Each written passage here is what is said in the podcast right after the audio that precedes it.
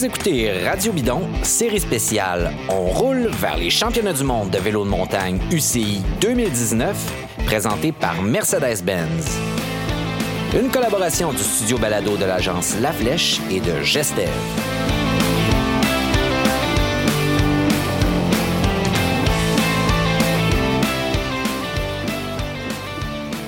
Oui, sérieusement, oui. Les, euh, mes victoires au Mont-Saint-Anne, je dirais, j'ai gagné une médaille aux Olympiques, une médaille d'argent aux, Olympiques, mais tu es à Athènes, puis les spectateurs qui sont là, c'est du monde d'Athènes, puis un petit peu de Canadiens qui t'encouragent pour le podium. Mais sinon, euh, tu as ta médaille, puis tu es content, tu es ému parce que ça représente vraiment quelque chose. Mais après ça, tu débarques du podium, puis c'est réglé. Alors qu'ici, embarquer sur le podium, mais d'avoir la foule qui est en avant, puis euh, qui s'est déplacée pour venir te voir, qui t'encourage puis là, qui voit que tu réussi à gagner, euh, puis là, le drapeau euh, du Canada qui monte, puis l'hymne national, euh, c'est vraiment émouvant, puis c'est vraiment des, un des beaux moments, là. surtout l'année où est-ce que j'ai dépassé Gunrita juste, juste à la fin, là, à peu près à, à même pas 500 mètres d'arrivée. Ça, ça a été quand même une belle victoire. Là. Alors, vous venez d'entendre la voix de Marie-Hélène Prémont euh, qui nous parle de, de ce que c'est comme coureuse de, de, de, faire partie de cette ambiance-là au championnat du monde de vélo de montagne, aux Coupes du monde, euh, au Mont-Saint-Anne, une ambiance toute particulière. Je m'appelle David Desjardins. Bienvenue pour ce troisième épisode de notre série sur les championnats du monde qui s'amorceront très, très bientôt. Euh, cette semaine, on parle du volet social des championnats, de l'ambiance unique qui règne au Mont-Saint-Anne, comment les coureurs et le public en profitent, en font partie, et de l'histoire derrière cette réputation-là du Mont-Saint-Anne comme la place à parter par excellence sur le circuit mondial de vélo de montagne, tant pour les coureurs que pour le public. Avec moi aujourd'hui, comme pour les autres épisodes de cette série, Emmanuel Moisan. Bonjour Emmanuel. Salut David. Emmanuel, donne-nous le topo. Qu'est-ce qui se passe? Là? Ben, prenons cette année, donc les championnats du monde 2019. Qu'est-ce qui se passe autour de la course, autour de l'événement sportif? Évidemment, cette année, c'est, une épreuve encore de plus grande envergure qu'habituellement. C'est les championnats du monde. Alors, il y a une programmation foisonnante. Euh, on retrouve là, sur place, évidemment, l'aire d'exposition, euh, les tentes avec les équipes, etc. Euh, on peut aller se promener, on, voit les coureurs dans les paddocks qui se préparent. C'est une des beautés là, du, vélo de montagne, c'est qu'il y a une proximité justement là, avec les, les, athlètes qui se préparent, qui se réchauffent, les mécanos qui mettent la dernière touche de préparation sur les, sur les vélos. Alors, il y a une, facilité d'accès aux athlètes, que ce soit pour les jeunes de demander des autographes, de, de quêter un, autocollant là, aux mécanos des, des, différentes équipes, de voir les vélos, les prototypes, les vélos à la fine pointe, etc. Voir les athlètes qui s'habillent, qui se préparent, qui se concentrent, qui font euh, du, petit rouleau là, pour se reviennent de leur tour de pratique, euh, discutent un peu avec le mécano. Euh, ramènent le vélo avec la roue cabossée, avec la crevaison, etc. Donc, il y a vraiment une proximité avec les athlètes là, qui, est, qui est indéniable en, vélo de montagne.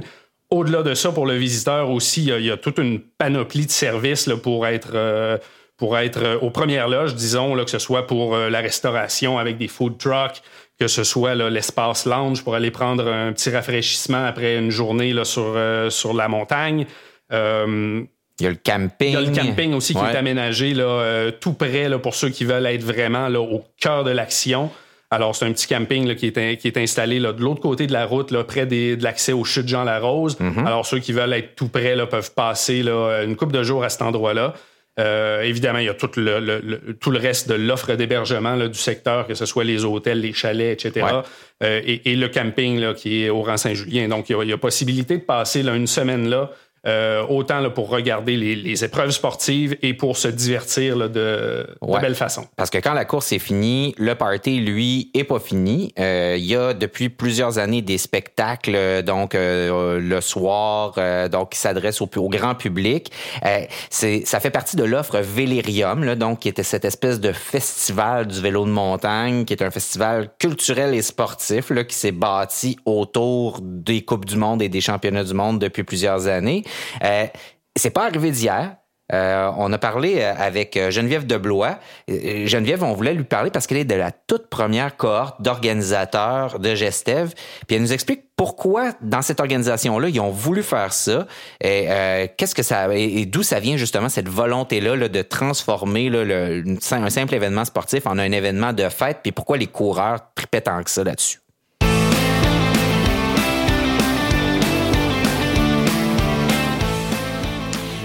En fait, euh, depuis le tout début de, des compétitions, avant même les, Coupes du Monde, euh, le volet social a toujours été super important, quasiment aussi important que le volet compétitif. On mettait beaucoup, beaucoup d'énergie pour faire en sorte que euh, les compétiteurs aient du plaisir, que nous, on ait du plaisir, nos équipes, les bénévoles aussi. Et puis, ben, à travers le temps, comme on a mis beaucoup, beaucoup d'énergie là-dessus, euh, on n'était pas en manque d'idées non plus. Je te dirais qu'avec la gang qui travaillait là-dessus, euh, les ressources étaient bonnes, les idées étaient bonnes. Euh, avec le temps, on s'est vraiment effectivement fait cette réputation-là parce que d'abord les compétiteurs et tout le monde c'est devenu des amis. Euh, on avait beaucoup de plaisir à le préparer, on avait beaucoup de plaisir à, à, faire ces parties-là avec eux autres aussi. Et puis euh, il est venu un temps où même quand on avait les, les sanctions, quand on avait la confirmation qu'on avait les compétitions, euh, les compétiteurs nous appelaient, les équipes, les, euh, les techs, les, les, les, managers, etc. nous appelaient pour connaître les, les thématiques des parties pour avoir moi-même assisté à plusieurs autres euh, compétitions sur le circuit de la Coupe du Monde. J'étais officielle de l'UCI, donc j'en ai fait plusieurs. Puis il n'y avait pas ce volet-là. C'était vraiment, euh, c'était vraiment limité compétition. Puis c'est correct là, mais vraiment ici, c'est dès le départ, ça a été bien, bien important pour nous là, de, de, de, compléter tout cet, cet événement-là qui est très exigeant. Puis ils sont sur la route toute pendant des mois de temps. Là. Euh, puis on voulait vraiment réserver là, des, des, des, moments pour eux, puis euh, à faire le party, puis avoir du plaisir, parce que ça peut être assez austère hein, quand tu fais les circuits de la Coupe du Monde. Là. Alors, euh, c'est peut-être justement dû au fait que Pat, Chantal, moi, puis plusieurs étaient euh, officiels sur d'autres compétitions, puis on voyait un peu ce qui se passait ailleurs, puis on voyait bien que les compétiteurs, des fois, trouvaient ça un peu moche. Alors, ça nous a peut-être aussi euh, convaincus qu'il fallait vraiment qu'on mette de l'énergie là-dessus, puis ça a toujours payé.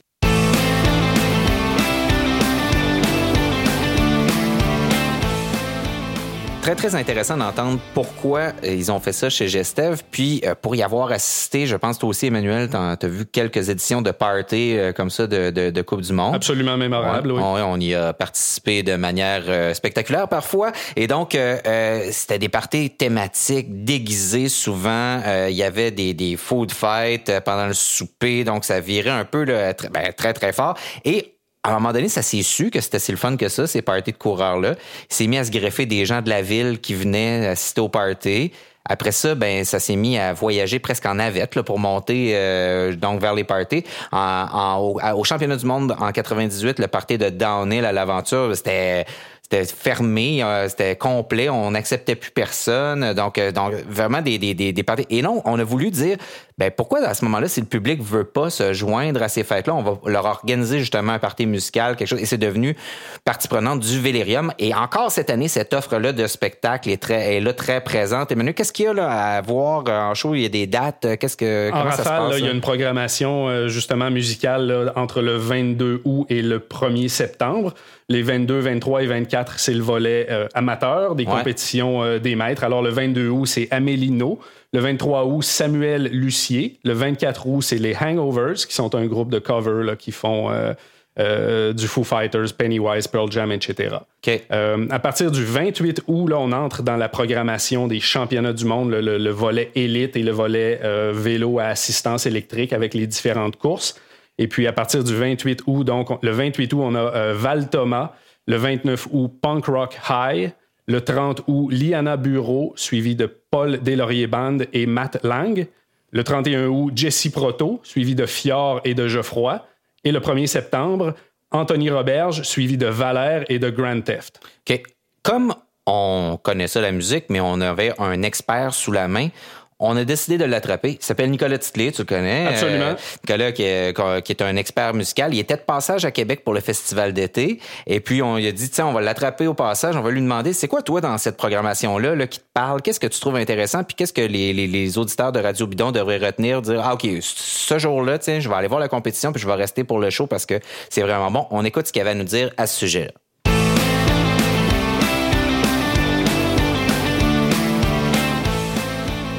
Moi, s'il y a une, un groupe, je pense que j'irai voir, c'est Valère.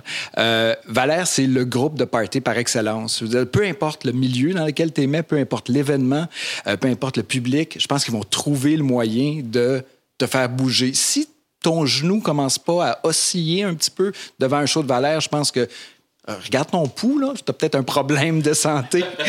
je veux dire, c'est des gars qui ont le sens du spectacle, qui ont une proposition visuelle euh, et une proposition évidemment musicale qui est, très particulière, qui est très à eux, c'est du groove euh, et c'est vraiment le genre de musique justement il n'y a pas de chapelle. Je veux dire, si t'aimes la musique qui bouge, euh, va voir Valère, je pense que tu t'ennuieras pas. Paul Deslauriers euh, et son band. Paul Deslauriers, c'est un gars de live. C'est vraiment un gars qui a passé sa vie sur scène. Euh, si le blues rock, c'est pas mal le champion, je dirais, au Québec. Un des vraiment. Et c'est drôle parce que c'est un artiste dont on n'entend pas tant que ça parler dans les grands médias et pourtant il est là depuis super longtemps. Euh, énergie incroyable sur scène. Puis c'est un gars qui a même été reconnu, je pense, dans, dans le milieu international du blues. Euh, je pense qu'il a gagné un concours euh, à Nashville ou quelque part comme ça. Et euh, les gens reconnaissent surtout ses talents exceptionnels de guitariste. Si tu envie de voir des, des feux d'artifice, de la pyrotechnie euh, guitaristique, je pense que c'est le gars à ne pas manquer. Il y a deux euh, artistes de, de, Québec. Moi, je trouve. Euh, en fait, un artiste d'un groupe de Québec qui s'appelle Fjord ou Fjord parce qu'il chante, euh, il chante en anglais surtout. Duo. chanteur et on, il y en a un autre qui est au synthétiseur, aux machines.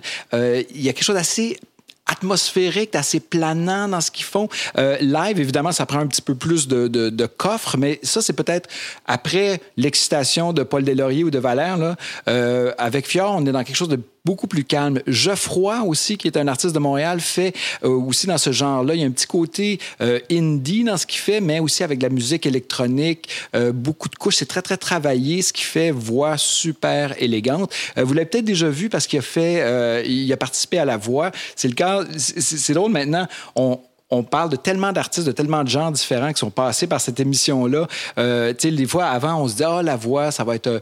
Euh, on, on, on, a en tête qu'est-ce que c'est un chanteur ou une chanteuse de la voix. Mais Geoffroy, je pense qu'il nous a comme des gens comme Charlotte Cardin ou comme d'autres artistes au fil des ans, euh, une proposition très, très personnelle, euh, un univers euh, et qui peut plaire, à mon avis, c'est en anglais, ça aussi, malgré son nom, probablement difficile à prononcer pour les anglophones, mais c'est quelqu'un qui pourrait avoir et qui risque d'avoir, je pense, une carrière internationale. Donc, si vous ne l'avez pas encore découvert, euh, Geoffroy, c'est à voir ça. T'aimes le country, euh, Matt Lang, ouais. c'est un gars. Ça, c'est. On l'oublie souvent que le country, c'est probablement l'une des musiques les plus populaires au Québec euh, et qu'il y a des gens qui font les tours, des festivals, des événements comme ça. On les connaît moins parce qu'on les voit pas dans les grands médias souvent, mais c'est des gens qui ont beaucoup, beaucoup de métiers. Puis Matt Lang s'est même rendu à Nashville, la mecque de la musique country, pour aller travailler un peu là-bas.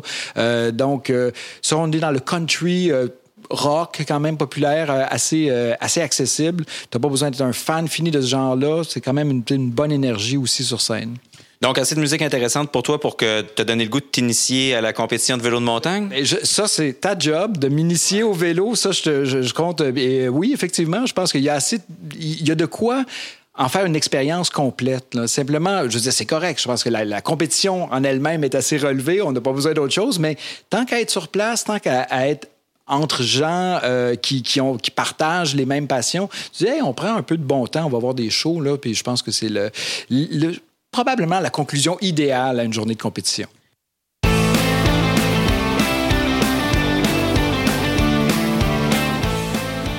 Alors, on suit les conseils de Nicolas. Euh, moi, je sais que je, je, je serai sans doute euh, au spectacle de Paul Deslauriers que j'ai vu à peu près euh, je dirais une douzaine de fois dans ce genre d'événement-là.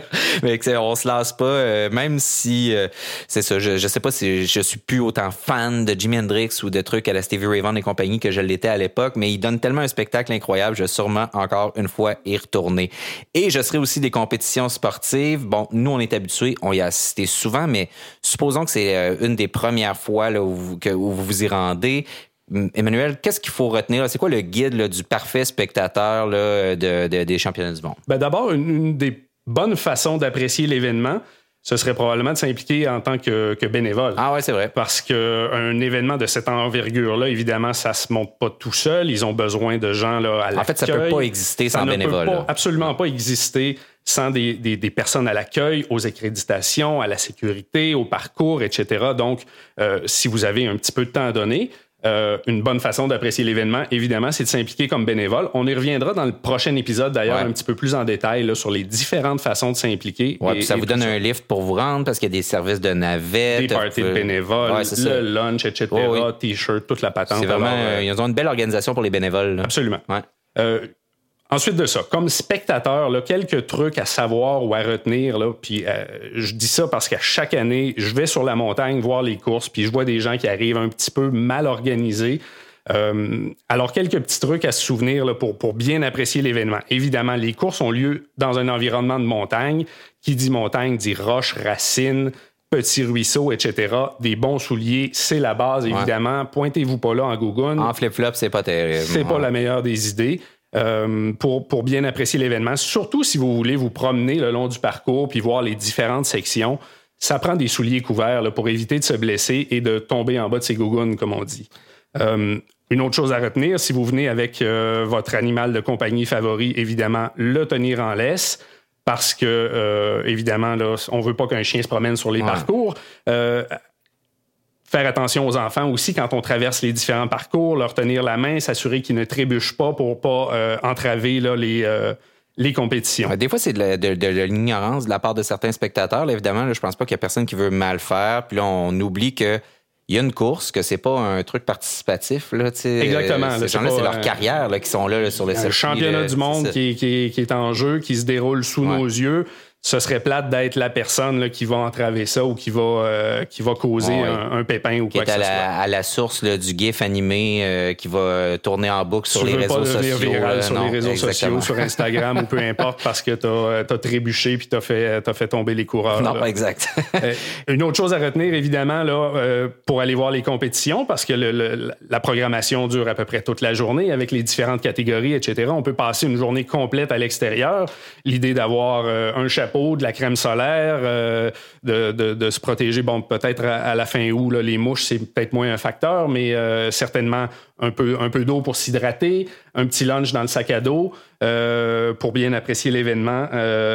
c'est des, bons trucs à, à amener des trucs pour faire du bruit sur le circuit aussi, ça c'est cool. Des cloches, des sifflets, des trucs comme ça. Se peindre le visage ou écrire le nom de son coureur ou sa coureuse préférée euh, sur le torse. Oui, ou si vous êtes plusieurs, alors chacun une lettre. C'est toujours euh, sur chaque torse, c'est toujours très apprécié.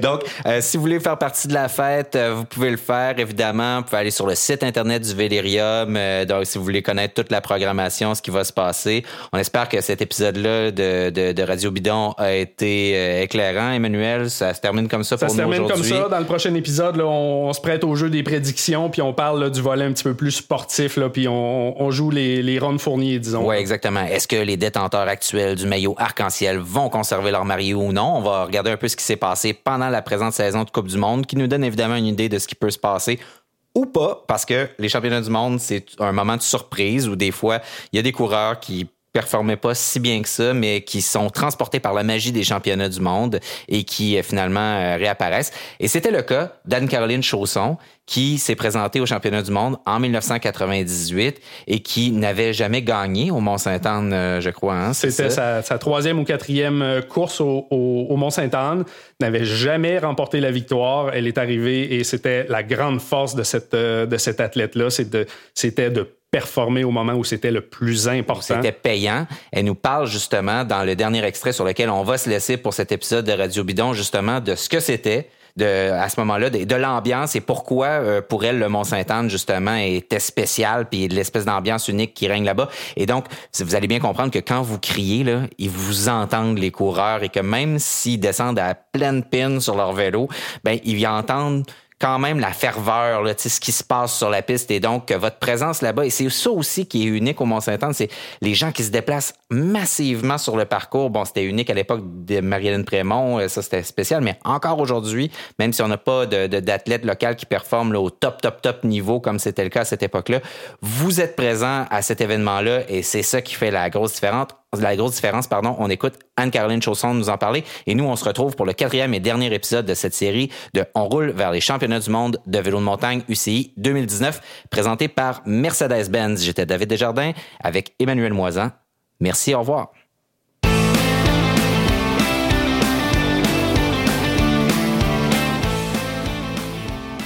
ça fait toujours partie des, des compétitions où on aimait aller. Alors, peut-être en tant que Français, c'est parce que, déjà, moi, à l'époque, je parlais pas très bien anglais. Donc, euh, dès que j'étais à l'étranger, j'étais vite un peu perdue. Mais c'est vrai que là, au Québec, eh ben, on, est, toujours, euh, on se sent à l'aise. Et puis après, euh, ça, ça a toujours été une belle organisation, avec des belles soirées. Et dites-moi, quand vous, quand vous êtes, euh, quand vous étiez dans une, une descente là, en pleine compétition, étiez-vous capable de, de, de ressentir l'ambiance, les spectateurs, les encouragements, tout ça? Ah oui, complètement. Alors, on n'entend pas ce qu'on nous dit exactement, mais on entend le, la ferveur, on entend un brouhaha. Et, euh, et le fait que ça soit francophone, encore une fois, pour les Français, c'est, ça aide vraiment. Ça aide et on, on se sent un peu chez nous et, et ça, nous, ça nous motive encore plus.